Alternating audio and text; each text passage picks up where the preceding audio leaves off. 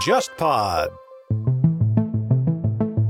中国如果有商人去北海道买地啊，啊，日本吓死！日本人就是非常紧张，他会觉得说我们要被殖民了。到现在你去看北海道知识的那个 Twitter，他只要说一些推广那个北海道旅游啊，永远评论就是日本右翼那帮人，你还在卖，就是祖宗的江山都被你卖光卖光了，以 后被中国人买掉，我们日本人怎么办？有一段时间，在韩国的互联网很流行一句话，叫“不进长江滚滚来，不进长江滚滚来”。就韩语仔细听听懂了，后来啊，有一段时间，我记得韩国人只要比如说中国有些什么好事，嗯，哇，长江水又多了，长江泛滥了。然后如果是一些中国的负面消息，就说哇，长江要 干了。我觉得加藤章一他在中国媒体圈当时的价值就是他有一个日本人的身份，就是很多中国人会以为加藤加一代表的是日本的主流的一些其实观根本点，不是。就我举个例子吧，现在不是有很多娱乐节目嘛，什么非正式会谈这种，对对对对对。你不能是把一个非正式会谈的一个嘉宾，你认为他是代表他 的国家就的，是希望韩国人不要把张玉安作为代中国的代 表，对吧？哎，韩国人已经这么想了。大家好，我是樊一茹， 大家好，我是沙青青。大家好，我是全小新。欢迎收听本周的东亚观察局啊。这期节目呢，其实源于我的一个脑洞啊，就是那天我在那个 Yahoo Japan 上面嗯，首页，他会推一些他认为比较重要的那个新闻，就是日本国内国外的吧一些新闻，然后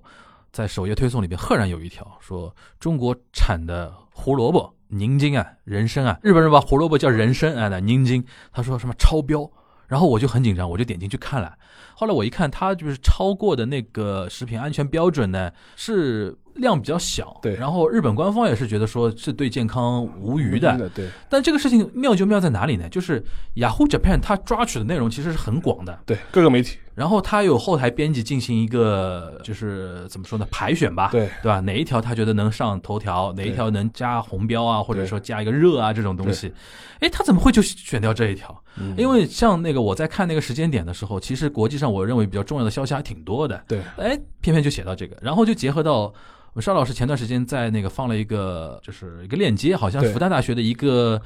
呃日本问题一个研究者吧，对对吧？他自己做了一个小调查，随手调查，随手调查，就查一查 Yahoo Japan 上面对于中国的一些问题的一些报道、报道一些倾向性。对我们先让那个邵老师来跟我们介绍一下，他那个小调查的一个主要的结论是什么呢？他这个调查他自己也说，他不是一个很严谨的啊，一不个严谨，一个学术调查，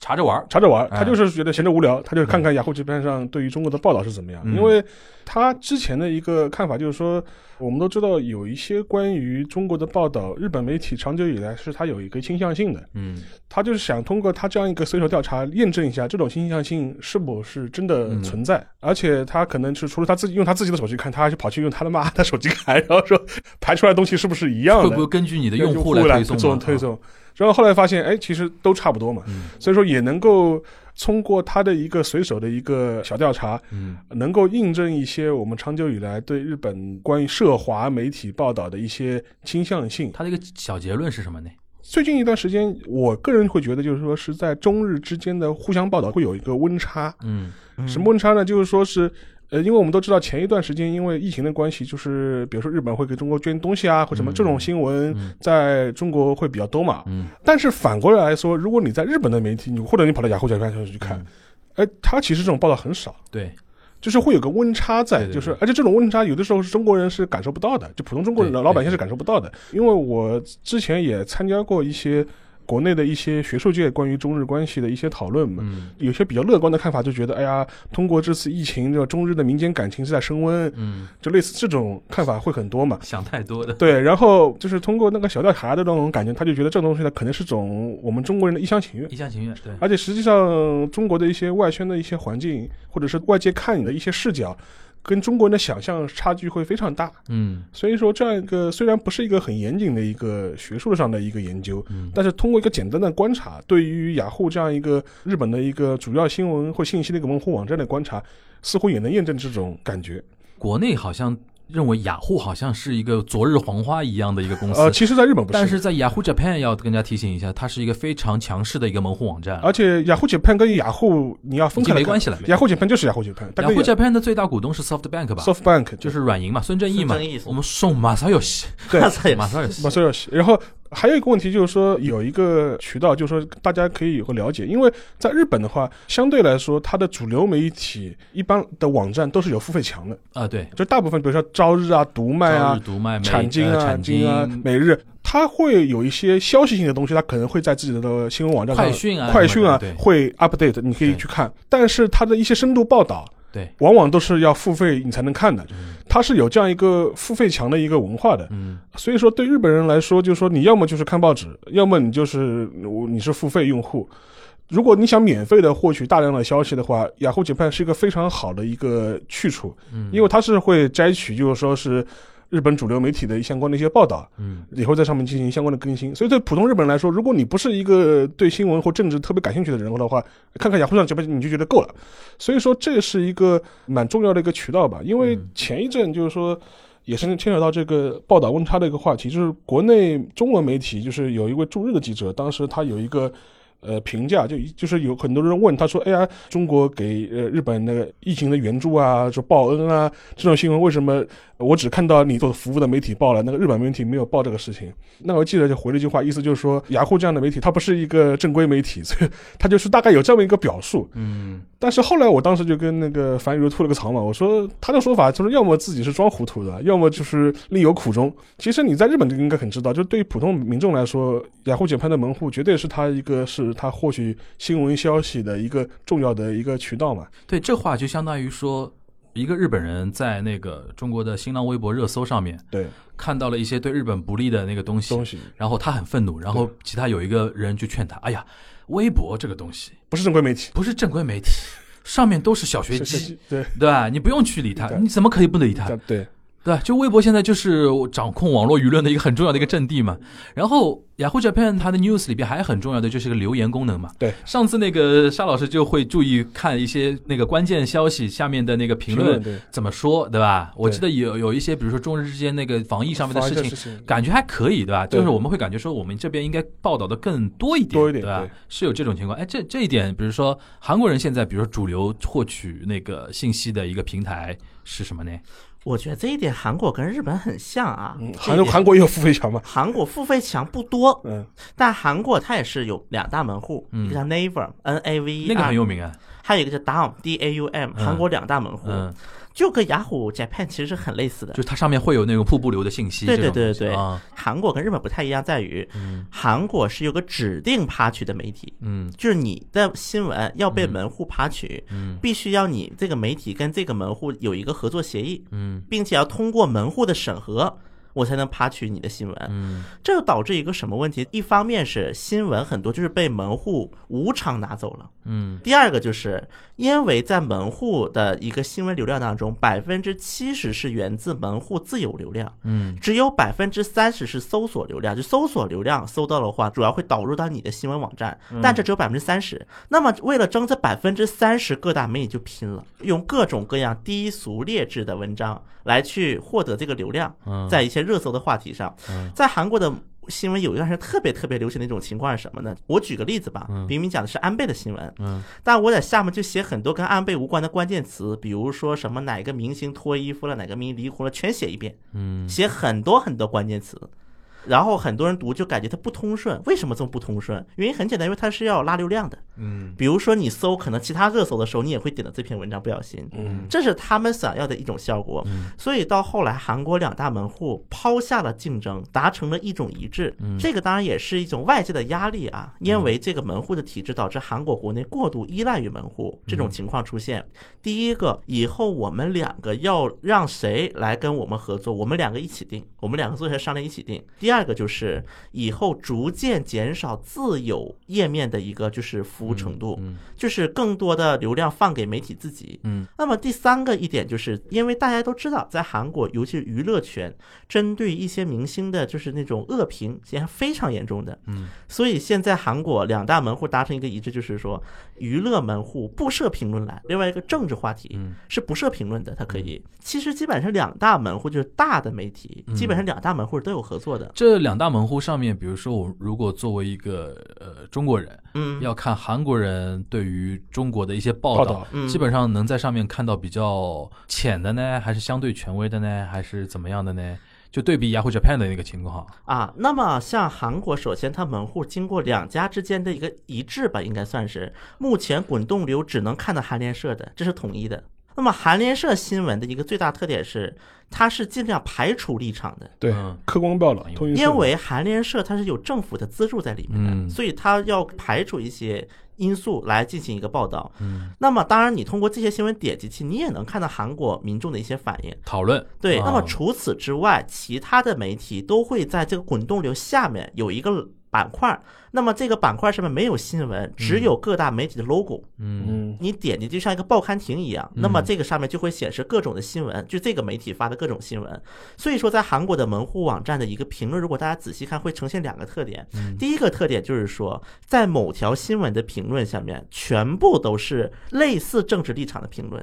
因为比如说，我会去点开一个右派报纸和我会去点开一个左派报纸，那么它读者是不一样啊，的。它里边还是有机构效应的，对，嗯第一个存在机构效应，嗯第二个，那么在那个 Neighbor d o m 自己确实也有自有的一个嗯新闻服务，而且很多人因为他们觉得我懒得去选择这么多媒体了，那么我还是去看门户提供的自有服务吧，嗯因为目前的自有服务完完全全是按照时间来排序的，嗯因为韩国就是说为了所谓的就是排除机构效应，啊，所以都是按时间来排。就没有编辑的那种对操作了，对，最小化了应该叫嗯做。所以说这种情况下，如果点开就会发现，neighbor 的评论普遍更右。就比如说文在寅做了一个事情，嗯那么你打开 neighbor 上面都是骂文在寅的，就 Naver 上面的用户比较是右翼就的比用户，较传统一传些，统用应该户理解，OK 为，就是包括 Down 上面的就偏就左一偏点，嗯偏左一些，就包括同样文在寅做了一个什么事情，那么你在 neighbor 打一看都是骂文在寅的，韩国右派管文在寅有个外号叫文灾难，嗯你一个文灾难来了。嗯但是你看，down 就是什么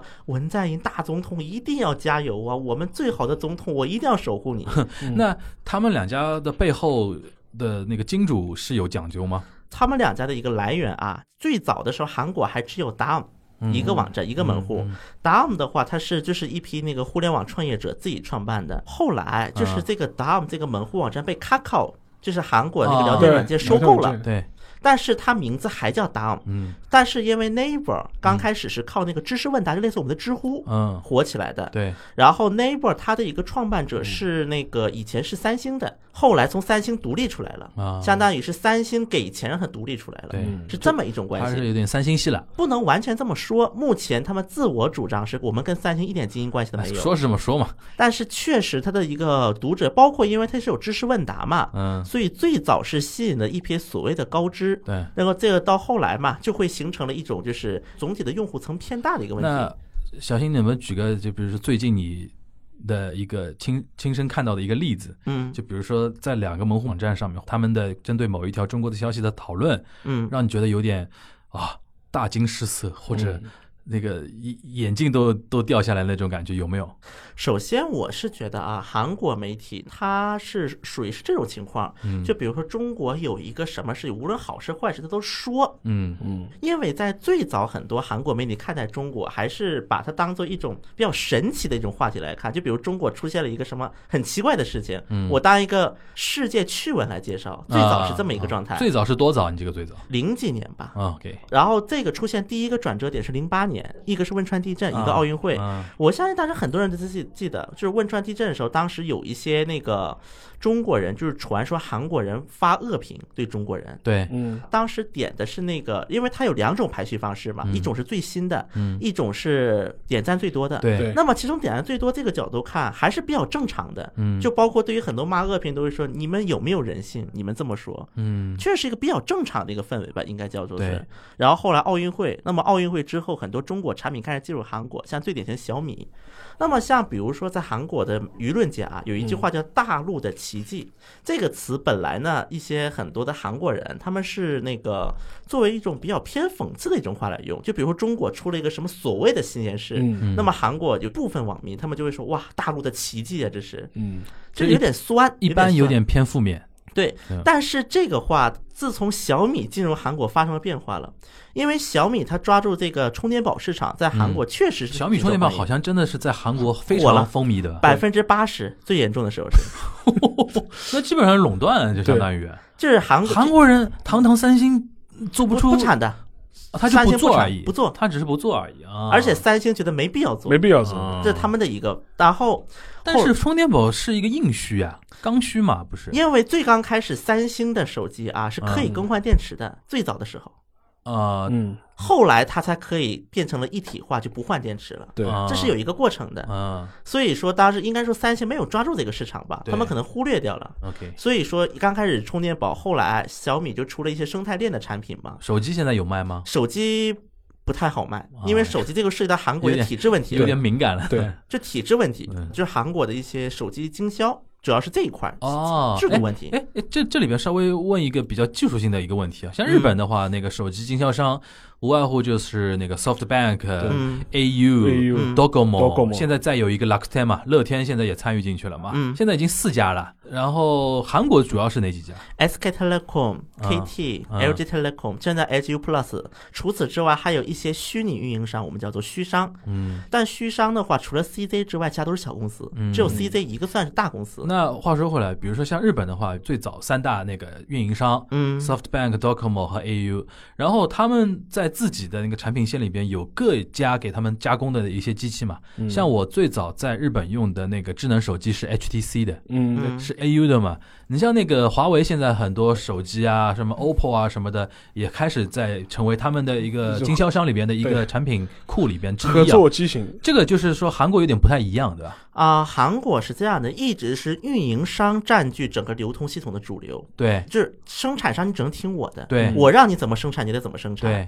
那么最早的话，就是韩国三星的手机就是这个体制来壮大的，嗯最早是那个运营商里边哪一家是属于三星系的呢？啊、最早的话是这样的，最早因为 LG 的话，它有自己的那个生产商嘛。对，哦嗯，但是 LG 也会给其他两家供应，但是供应归供应，可能它一些最新款它只供应给 LG 哦 Plus， OK，那除此之外，SK 和 SK Telecom 嗯和 KT，、它俩是一直都是盯那个三星的脸色的。啊，那等于是小米很难打进这个嗯对市场了。对，然后后来这个发生一点破局是在 iPhone 通过 KT 进入韩国市场，嗯，然后有一段时间三星特别不高兴，就不给 KT 供应设备了。嗯然后再后来，因为三星可能也发现了这个趋势比较难逆嘛，嗯，所以后来这个关系才算是修复回来了。那等于是说，在中韩关系上面，小米起到很重要的一个作用。作用对，是可以说是小米改变了 Made in China 的一个形象。哦可以这么理解了大功一件。大功一件。所嗯以说，这个时候韩国人就是对于小米开始大陆的奇迹，就是真正意义上的奇迹，就是不是不带讽证刺明意味证的明，就是收拿这么点钱能做出这么一个产品 出 来，啊不过那个的确是，像日本的话，其实因为中日邦交正常化比韩国早嘛。然后，所以说他对中国的报道，一般来看会这样子，就是七十年代到八十年代这段时间，是属于一个对一个陌生国家的好奇，而且更何况当时有一个建交刚刚开始的一个背景嘛，所以他有一蜜 是月期，他是有一种充满善意的好奇。对，当时也有很多影视作品嘛，哦 对，清凉寺的清凉寺的钟钟声， 对，那个濮存濮存昕嘛，对吧嘛，土星嘛，濮存昕演个这个遗孤儿子嘛，甚至还拍过什么敦煌对吧？哎中大地之子中大地之子，对，呃，还拍过那个长江呀，啊，长对江之歌嘛，对对对那个佐藤浩树， 对对，就是因为拍这个片破产了嘛，对对 嗯这哥们儿，就因为他是一个日本著名的一个歌手嘛。对对对，他太爱长江了，就是拍了《长江之歌》的，然后就拍了就就破产了，就是 到现在为止他还要开演唱会这是还钱在嘛。七八十七八十年代的时，候，后来九十年代以后，就随着中国的崛起以及一些外部环境的一些变化呢，就是说日本人可能对中国的态度就变得越来越复杂起来了。嗯就是从了一个善意的好奇，然后就变成了一个有点类似于韩国那个状态，就是说，哎，总觉得你那边会有很多很奇葩的事情。这个其实持续到现在，对，很多他所谓娱的乐叫节目情报节目，对九情报后节目帮 m 对，你只要发现什么一个小孩掉井里了，啊对一个小孩在楼的那个夹缝里被卡住啦，对，这种呢基本上都是中国的新闻是。中国新闻，对 他也不知道是从从哪里搜过来的，就是我们这种很 local 那种新闻，他过来说啊，这个危机紧张的那种事情啊，然然后警察过来救啊，消防队过来救啊，一般就是作为一个猎奇的一个心态在报。对，，就是从一个善意的好奇变成个猎奇，猎奇，对，然后这种猎奇的心态呢又会放大，嗯，就放大成了对中国的一个看法，对，而且甚至有一些新闻，比如说就是零七零八年那个什么毒饺毒饺子。子，就对是，说那个事情的话，也会被放大，就是当啊，你看中国都是什么食品有毒啊，嗯然后也会把它当做一个，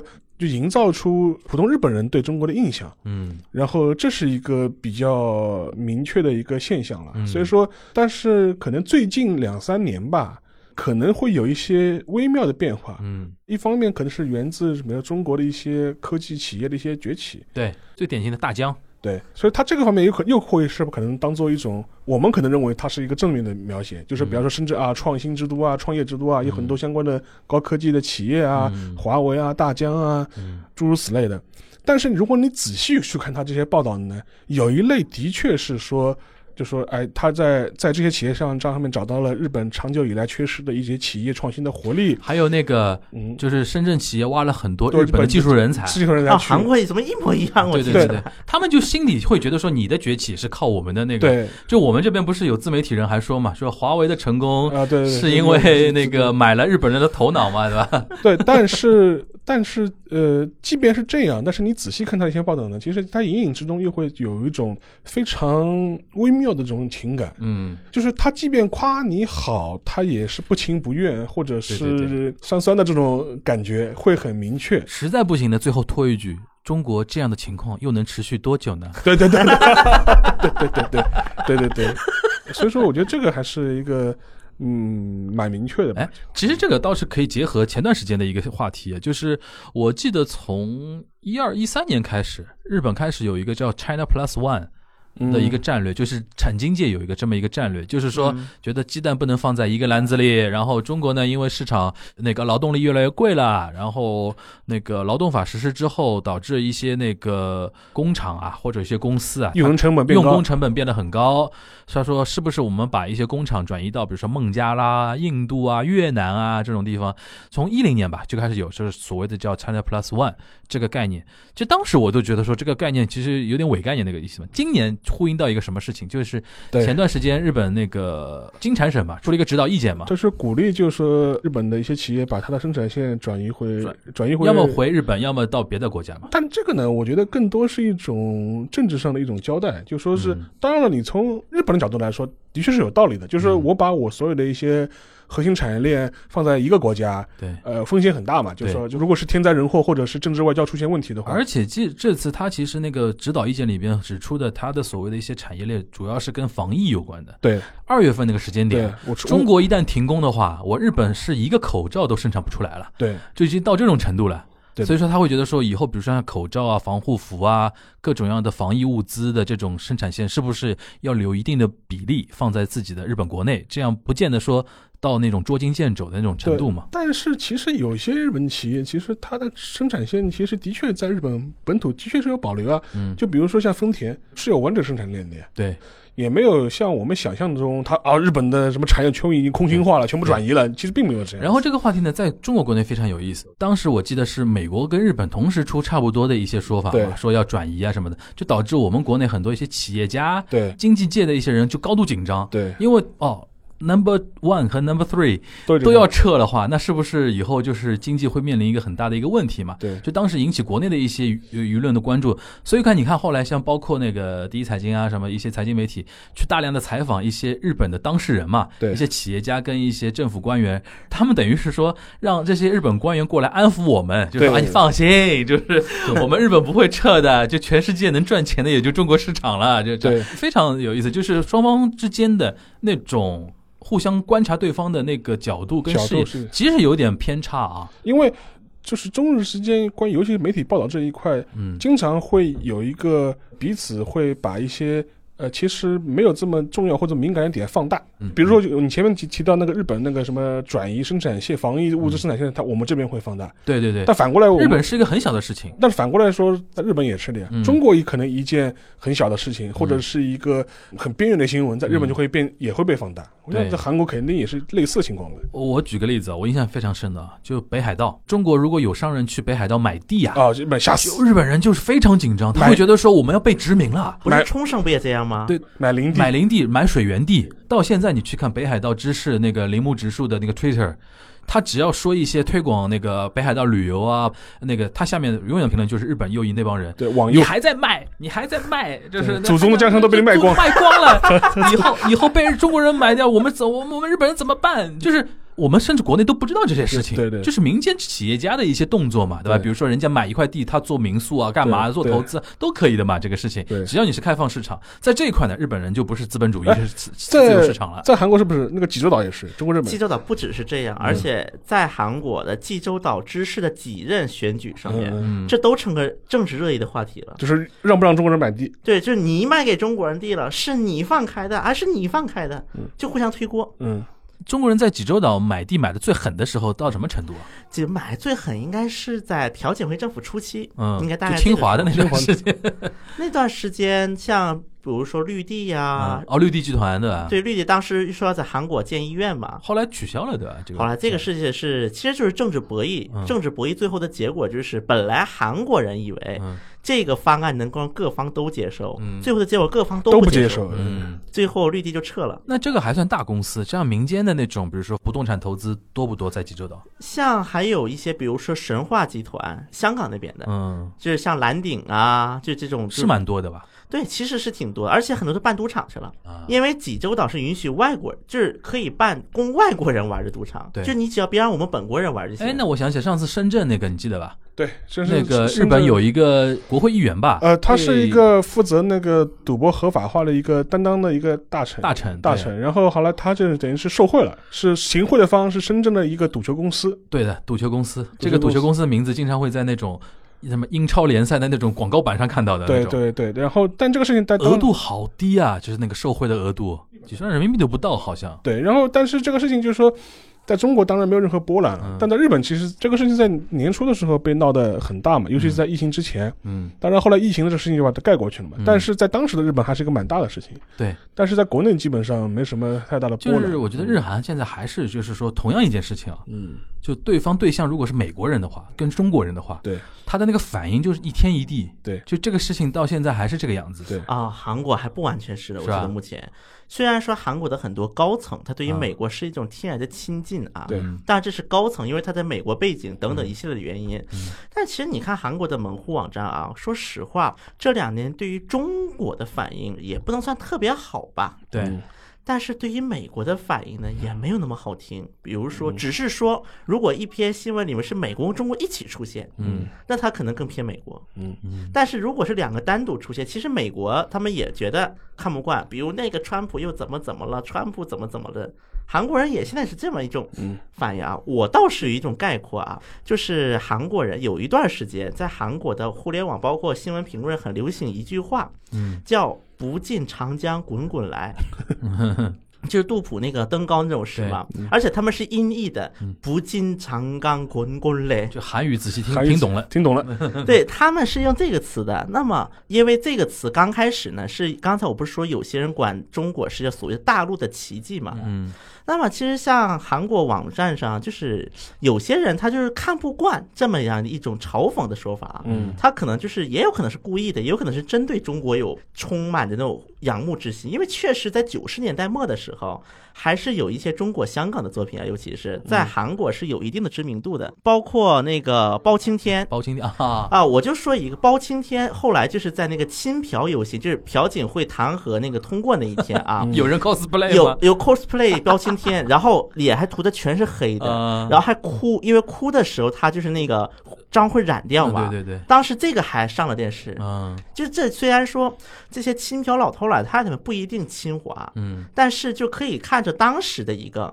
中国的文化啊，嗯在韩国一个渗透力还是存在的。对，然后后来就是这个不进长江滚滚来，其实有点这个风格了感嗯觉。所以说到后来啊，有一段时间我记得韩国人只要比如说中国也是什么好事，嗯什么哇长江水又多了，长江泛滥了，要泛滥了。然后，如果是一些中国的负面效应，嗯就说哇，长江要 干了，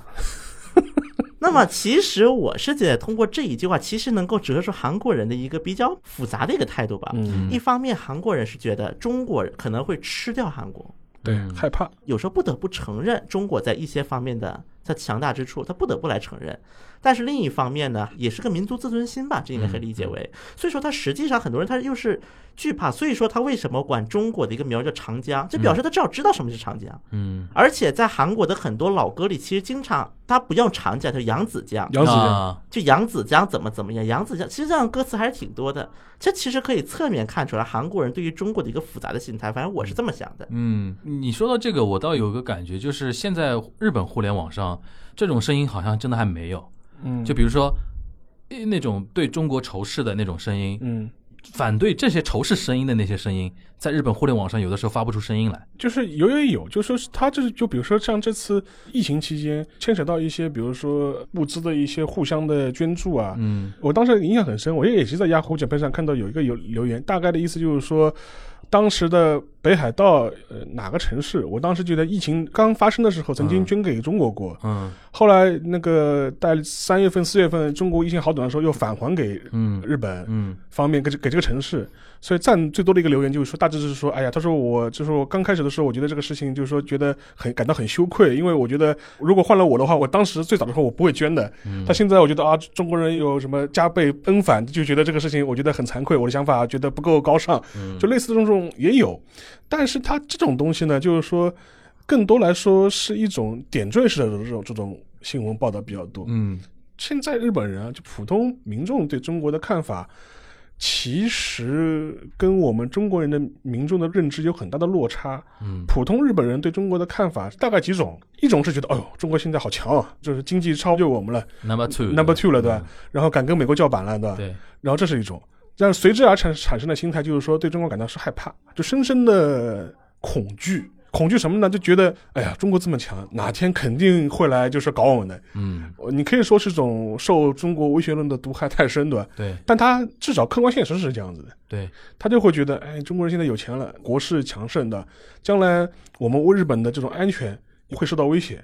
然后是对中国普遍是有一种恐惧的这种对心理。对，所以说，我觉得这是一个相对而言一个认知现实吧。我觉得韩国肯定也是害怕了，看着中国人，但韩国还有一点啊，嗯因为我刚才提到韩国，它是一个把筛选会尽量的减少化，就是人工的这个介入的概率。嗯，其实韩国人也不是没有人写中国好的地方，嗯也有。我看有的分析好像是说日本他会写的比较少一点，嗯，只是是比较少。就是日本它就是对于中国的一些就是露出的一些新闻。呃，对，会关于中国的比较少，嗯那么韩国的一种我一种感觉是一直是在露出嗯的，而且很多时候中国的一些新闻在韩国是能上热搜的，对，但有一个很严重的问题就是出在了，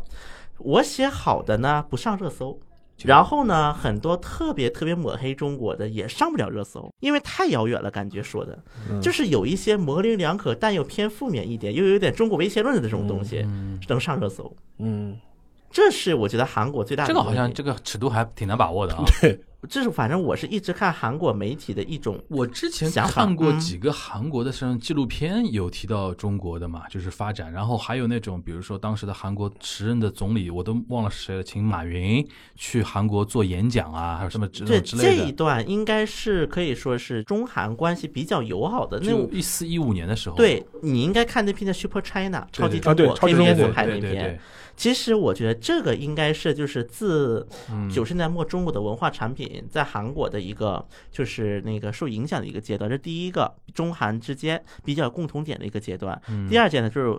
北京奥运汶川地震这段时嗯间，那么当时很多韩国的网民他是能去制止这些人的，嗯就是制止的是能点的最多的赞的，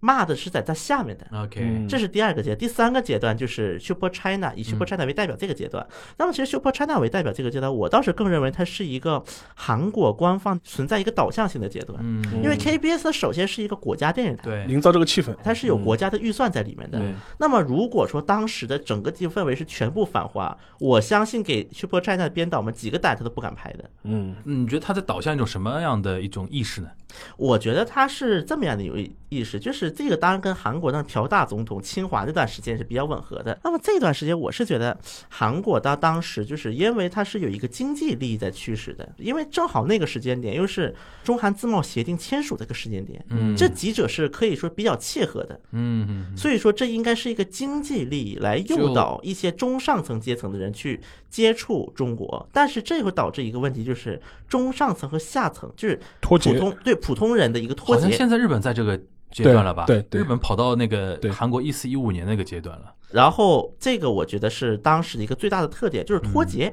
嗯，就是明明中上层包括企业家，包大家括一些都看到政府中国官是员机会了。对，就感觉哇，我们要跟中国就是友好对对相对处，对我们对要正视。但是可能很多网上的留言还是比较那种的一个留言，对你讲到 Super China，我想到在日本能够对应的就是 NHK，它有一个系列的叫《激动的大陆》，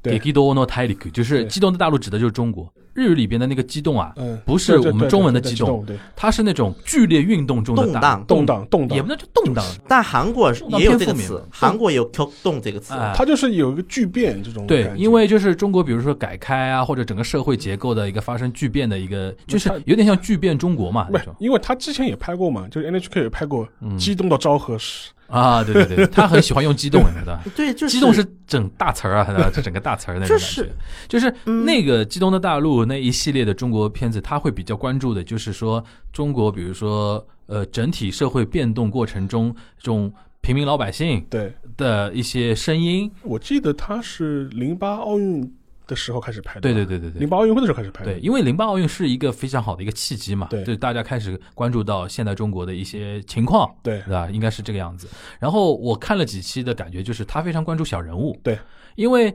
像 Super China 跟呃这这里面就体现出韩国跟日本人的一个对审美视角不同的，就韩国还是中国人特别能理解嘛，对对就是讲大事情嘛，对对吧？就是家国天下。大工程，哎，日本人 NHK 给你来套什么？就是大历史下的小人物那套，对对吧？对就谁能听到平民的呼声啊，那种东西啊。还上次还拍了那个叫什么，深圳有一个。三和人力市场，对对对对对对对对，就那个都我都印象还挺深的，就对是日本人就 NHK 拍的那个东西，就体现在这个地方。对，然后我倒是有一种啊，就是刚才说的“激动”这个词啊，嗯那么在日本它是属于具备就变化比较大嘛，对，韩国也有这个词 “q 动”，也有这个汉字动，但是一般韩国用这种词的话，就是那种动荡，嗯应该这么翻译。嗯，比如说，在韩国有一个专属的一个搭配，嗯叫“激动的岁月 ”（Q 动의岁月），一般就是指的朴正熙全斗焕这个交 接期，就南山的部长那段时间。嗯对，在韩国是一般就这么用，这个是受到韩国以前有部电视剧叫《第五共和国对，》的一个影响，《第嗯五共和国》就很喜欢用这个词。现在江湖人称武学嘛，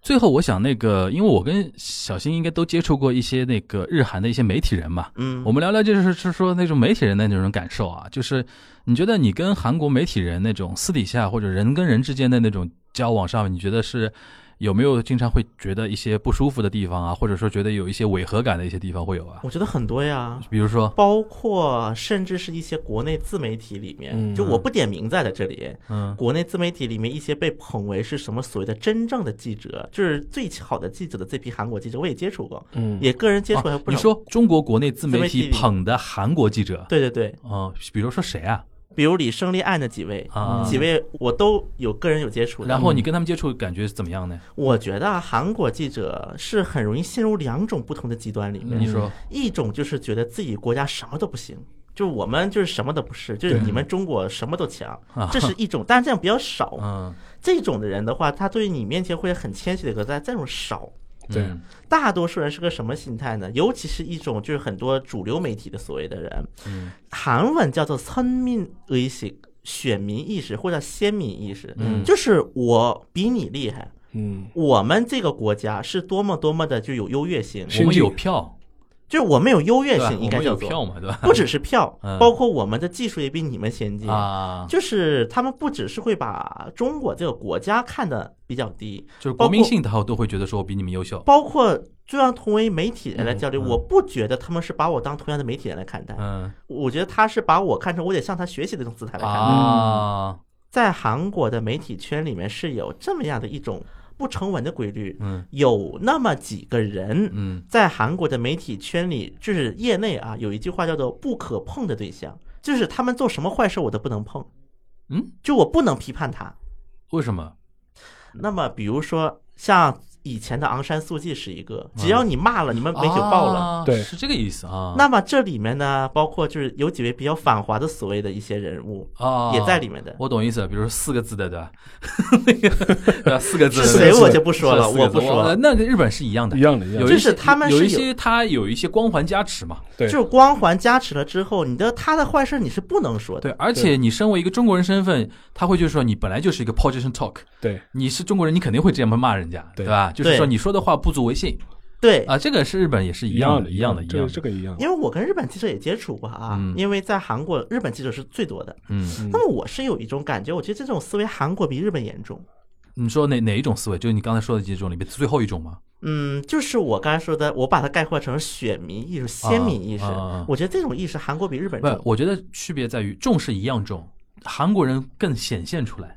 就是日本人有的时候还装一装， 你知道吧？对，日本有的时候装，有的时候你真的很难判断到。我这边想到一个谁，这个人我是认识了啊，也有他朋友圈啊什么的，但是没有到那么熟。那个加藤加一同学，哦，他这好像混到香港去了吧？对我当时还不认识他的时候，他有件事情我到现在印象还很深，嗯就是那个民主党政权的时候嗯，撞船，对撞船之后不是那个前原诚司担任国土交通大臣对嘛，然后他宣布抓人，嗯抓了我们的那个船长嘛，对，中国那个船长，然后这个对事情嘛，肯定在中日两国之间一时激起那个千层浪嘛，对，然后我们加藤加一同学呢，就是在那个当时现在已经关掉了那个《锵锵三人行》节目上，嗯就当嘉宾来来开始聊这个事情，嗯哎，一开始聊的还挺正常的，嗯后面聊着聊着就是不对了，这个事情他怎么说呢？他就说，他说我觉得这个事情呢，就是呃，我觉得中国老百姓可能不太适应一点，因为日本是一个法治国家，嗯他在那个地方犯法 了，所以说我们要根据法律来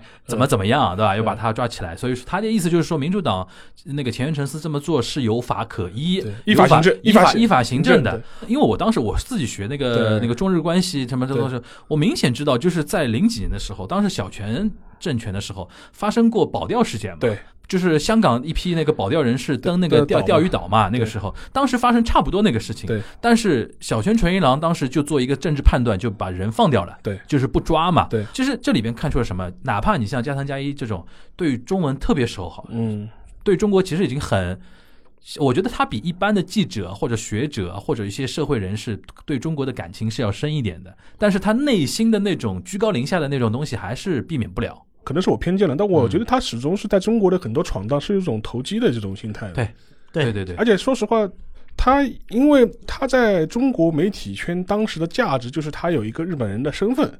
这个也是你刚才提到的那一点，对就是很多中国人会以为加藤加一代表的是日本的主流的一些其实观根点，本不是，根本不不是，根本不不。是，根本不是，日本媒体圈的人不认识这个人，对一开始，他根本不是日本媒体圈的人。对对对对，就我举个例子吧，就说就好比说现在不是有很多娱乐节目嘛，什么非正式会谈这种，对对对对对，你不能是把一个非正式会谈的一个嘉宾，你认为他是代表他的国家 就的，是希望韩国人不要把张玉安作为代对中对对国的代 表的吧？哎，韩国人已经这么想了。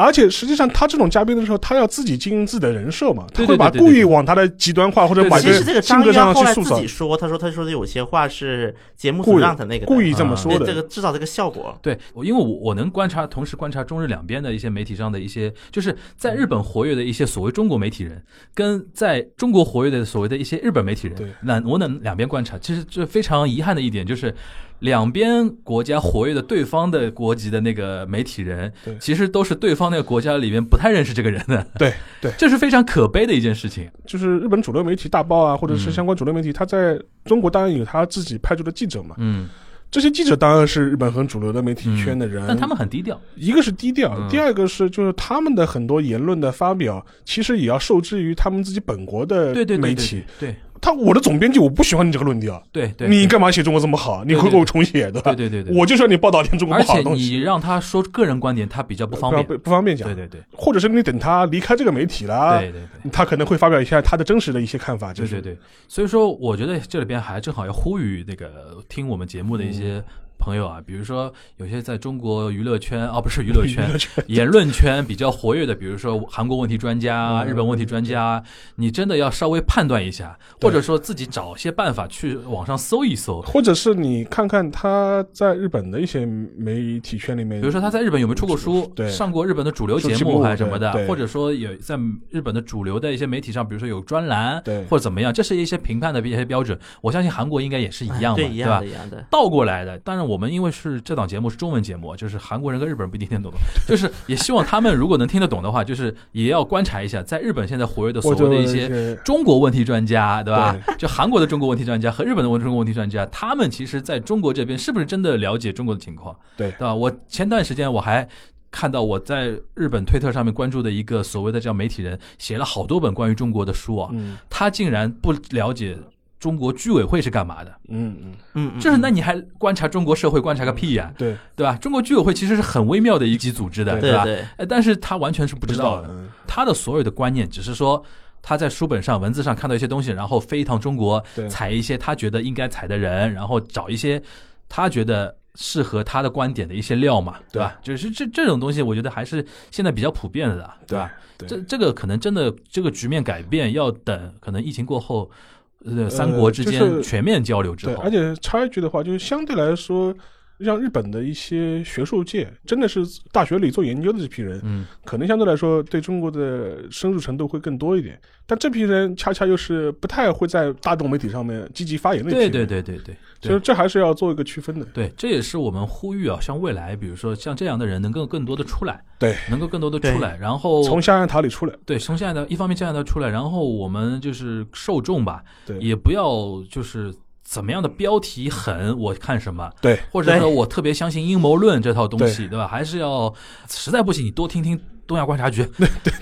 哎 呀，真的自我很吹捧多一下自媒体，尤其是韩国啊，日本可能稍微好很多了已经韩算是。韩国自媒体跟我们一样发不达是，因为我觉得，因为嗯知道日本的事情的人还多一点，多一点互相有个 check。对韩国真的因为没有太人闭塞了没有太 check，闭塞了，随所便以说，就导致，而且韩国的内容在自媒体上很有市场，嗯，导致在国内关于韩国的信源基本自媒体已经 top one 了哎。这这两年不知道为什么韩国一下对成为显学，对吧？对对对，就自媒体嗯成了大家信息来的最可最可所谓最可这靠是的最手可段。怕的。但是我觉得最可怕就是在于会把很多有志于就传递一些信息的真正一些有这样想法的人嗯会给堵死。对就我们就说的很难听，今日头条火一天，中国的媒体行业就会一直沉沦 一天。我说的可能极端一点，啊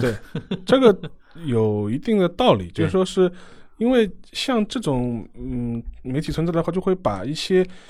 呃，真正主流的一些声音给掩盖掉，对尤其是在中文这个环境当对中，对，对因为你根本不了解韩国人到底是在讨论的什么其东实西。真正主流的声音是很冷静的声音，对，相对冷静，没有那么扎眼的那些对标题的。对，我觉得关于于韩国不是冷静的问题，没有声音，是声音集体失韩国，声。韩国跟日本人失那个失语那个次元又不太一样了。对对吧对对吧嗯好，那个其实聊到后面，其实也回到我们这个节目的一直来跟大家传递的一个信念，我们也不不。不自夸说我们什么有多权威什么的，只是说基于我们三个人的一个知识背景吧，跟大家传递一些。但是有一，点大家可以关注，就是嗯说本节目从来不发表极端言论。 啊，是的，就是无论是说好还是说坏，基本上都是一个很平持的一个态 我度。们会介绍一些极端这言言论论，但是但我我们自我们自己不发表，对对对， 锅都是别人的嘛，对对吧？啊，好，接下来到我们这一周的 Q&A 的环节啊，我们听友 WiFi 同学然后问的一个问题，他想问的是日韩宗教啊，就民间信仰啊，一些新兴宗教的一些问题，因为你像韩国的话，就这两年聊的比较多嘛，你像像崔顺实的那个事情，嗯嗯然后今年疫情那个新天地啊那种事情。嗯嗯嗯，然后日本呢，因为我相信那个沙老师应该知道的，你比如像幸福科学教的，还有它有个党党还叫还有幸个福党实还有现个实现党，然后它的背后的也是一个宗教嘛。然后之前我们有聊到过，你比如像公民党，它背后原来也是一个宗教团体的一创个教支，协会，对，也是它的一个支持母体，对吧对？那个小新啊，嗯，比如说能不能跟我们大家介绍一下，现在韩国，因为我们知道韩国其实宗教信仰还挺普遍的吧，嗯，对吧？那些新兴的宗教，其实就你来看的话，它在韩国现在国内起到一个怎么样的一个作用，或者它的力量已经到什么样的程度了？我先做一个解释，嗯在韩国就是管这种邪教啊，这 “sagu” 就邪教这个词，在韩国只有一种情况会用，是什么人呢？正统的那些基督教人，嗯讲那些不符合基督教那种就是正统基督教理论的一些宗教叫邪教。嗯但是韩国民众普遍更接受的一种说法是 “sabi 宗教 ”，sabi 这是其实是个汉字词，叫似而非，就它嗯就似是而非，对，吧，就是它像是一个宗教，但其实不是一个嗯严格意义上的宗教。这是我觉得这个词其实很浓缩性的表示韩国的一个普通的民众和主流舆心论。理的，对，这不是一个能宗教理解，但是在法律层面上来看，又没有一个法律说因为你信了某个宗教而处罚你的它有规定是有所谓叫不叫宗教法人这种概念的，对吧？对，其实就是宗教法宗人。宗教社团法人，就是他披着这个壳，对但是很多老百姓觉得说你实际并不是一个宗教的东西，对，就包括啊，嗯在韩国。比如说，那 A 教会它属于大韩什么基督教长老会，就因为基督教它有分派的嘛，嗯那么，这个基督教长老会叫这个名字的宗教派别，根据韩国的一个智库的一个统计，有一百二十三个叫大韩基督教长老会的一个组织。数量是挺多的，但你从你角度来说，它的一个社会影响力，比如说啊，韩国你觉得说符合你这些定义的一些宗教团体里边，它的影响力到顶流了，是不是崔胜实那种？韩国目前没有一个政党，就一个宗教政党，能够在韩国的国会获得百分之三以上得票率，以至于获得一个议席的情况。之前离这个得票率最近的是一个叫基督爱心实践党。那么这个得票率百分之二点五九，但他为什么得到二点五九这个得票率？不是因为他们说的这个话好听，而是因为说这个党里面它是有两个全罗道地区的一个重臣，就他自己有个人的那个政治实力嘛？对，其实靠个人的正式拿了二点五九，而且自拿了二点五九，因为二点五九相当于是得不到一席嘛，嗯就立马退党了。嗯，所以说，韩国人还是比较忌讳说，就是宗教这个大规模的介入政治，以至于说，嗯，其实我很多人都说啊，是不是那个什么，就是勇士教，是不是什么掌控韩国呀？嗯，我可以这么说，百分之九十五以上的韩国人可能没听过什么叫勇士教。嗯当然，这个呢，可能又是各个宗教的一个就是追求方向不一样啊。像比如说勇士教这种呢，我能掌控朴槿惠就行呗，我让一般人知道干嘛，走精英化道路，这是一种。像新天地这种，就是发展大规模信徒。嗯，所以说，韩国的邪教大的来看，就可以分这两个路线。但无论如何，尤其是经历了又闺蜜干政啊，又这个就是信新冠信等等被以污名后化了嘛，对，这污名化的现象越来越严重，而且这个一会儿沙老师也会详细介绍啊。但是我就可以这么说，公民党这种政党如果在韩国出现，估计基本就等着解散不远了。离得嗯。好，那个好，嗯行，那那个，其实我觉得公民党等于被洗白了嘛。对，因为讲就是新兴宗教，就是说，其实像勇士教这种教派，其实你都可以，要么是邪教，或者是你把它称之为所谓的新兴宗教。嗯其实，在日本的话，历史还是蛮悠久的，嗯基本上很多从二十世纪初以来的很多新兴宗教，都跟日本的一些极端右翼组织有一些非常微妙的关系。呃，像我们都知道，原来日本的这种、呃、军人，像石原莞尔这批人，其实背后都是有一些新兴宗教的一些背景。嗯在现在日本的社会的话，其实谈到新兴宗教跟政政治的关系的话，一个就是前面那个小新就是提到的那个公民党嘛公，民党，因为我们都知道公民党是实际上是属于执政党，因为它是跟自民党是同盟关系嘛，对所以说它是执政联盟的成员。让公民党的话，它虽然是一个不大的小党。但它的背后是有一个很强大的一个宗教团体，就是创价学创会。价学会。创价协会其实就是一个呃从佛教演变过来的一个新兴宗教，嗯就跟前面那个樊玉茹提到的，其实现在的那个公民党或者是创价协会基本上已经洗白了，或者是也不叫洗白，就是主流化了，就是它已经就是说是被。呃认为是一个可以接受的日本的主流宗教了。嗯，就是说，你跑去说、哦我信创价协会，所有人都不会用异样的眼光看着你他的很多政治主张也没有那么极端啊、嘛。没有没有没有，对对对，相对来说没有那没有那么极端，而且实际上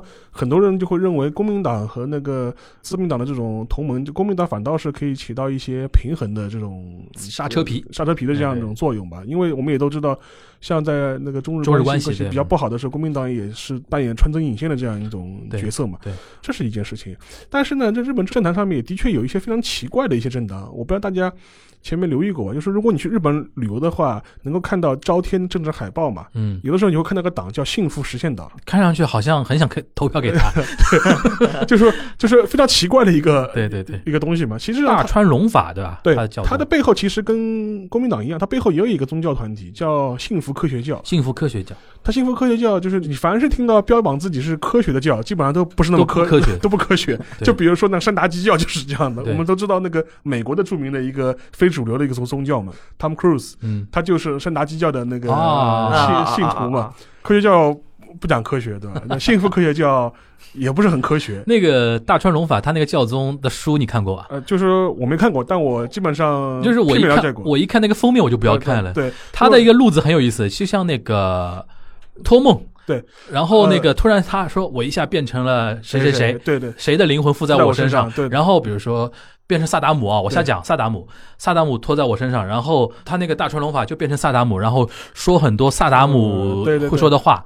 但是他那个话是他讲的嘛，对就你信不信由你嘛。对但是呢，他会很很雷的，他会让人把他记下来讲的东西记下来，成为一本书。然后 他对说萨达姆说什么什么什么，大川龙法，就嗯大川龙法就是这个幸福科学教的创始人嘛，对对教宗，上神他的那个逻辑是说，呃，就是每个人都有自己的守护灵，然后就说他的本事是他能够把一些历史上的一些名人对招 过来，嗯跟他对话，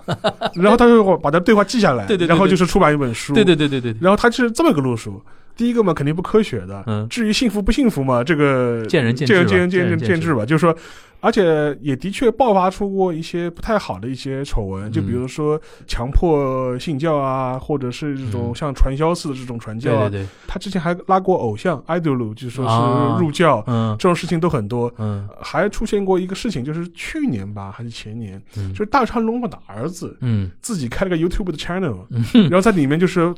狂骂自己爸多么多么垃圾，然后然后 太傻了这个 事情然后就是报啊就是他爸怎么骗骗钱的嘛， 啊！就是开了一个 YouTube 的 channel，我天哪，就是非常非常好玩，就是好就是雷啊这个事情。非常非常就是这么一个宗教，这是在、在他他实际上呢也没有获得过什么议席，对吧？对，基本上他每次都会去选，因为日本其实跟韩国这点是一样的，因为一九四五年之后，他觉得政府当局来主导或禁止某种宗教，他觉得有点不政治不正确，所以他不会明目张胆的去这么做，嗯或者法律上去这么定。嗯像这种宗教呢，就是在日本的话，它完全是通过政治选举来为自己增加曝光度，嗯，他也没指望能选上去。对但只是希望就是通过每一次出来参加竞选，把这个教本身能够增加一个曝光度，让大家知道有这有这么个东西。就是对，竞选在很多团体心目中成为一种 promotion 的手段对，嘛是，种广告，是其实是一种广告。对，而且免费广告啊，对，那个 NHK 要给你时间段的啊，你对有一个呃候选人对上上上 NHK NHK 说自己的证件啊什么对的对，对对对，行啊，反正我觉得这个东西对于中国的听众来说是比较陌生的啊对，因为我们身边也没有听说过这种，至少我觉得我在上海这边从来没没见识嗯过身边有有谁经常给我科普一些除了一些传统宗教之外的一些民间信仰，啊我是没见识过，可能听说那个。别的别的一些那个小城镇啊、小城市那种民间信仰，可能还稍微好一点。但是呢，这个话题呢，就是我们也不过多展开了啊。对啊，就是点到即止那个关于宗教这个话题。那我们那个本周的 Q&A 就到这边，欢迎大家继续支持我们下周的节目，大家拜拜。喂。拜拜。 You take my life so easy, so I cannot forgive you, so I cannot forgive you. You hurt my soul so badly, so I cannot believe you, so I cannot believe you. Save your soul.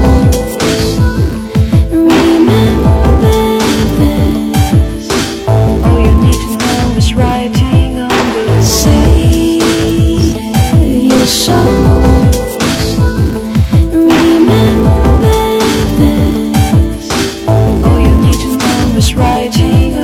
Save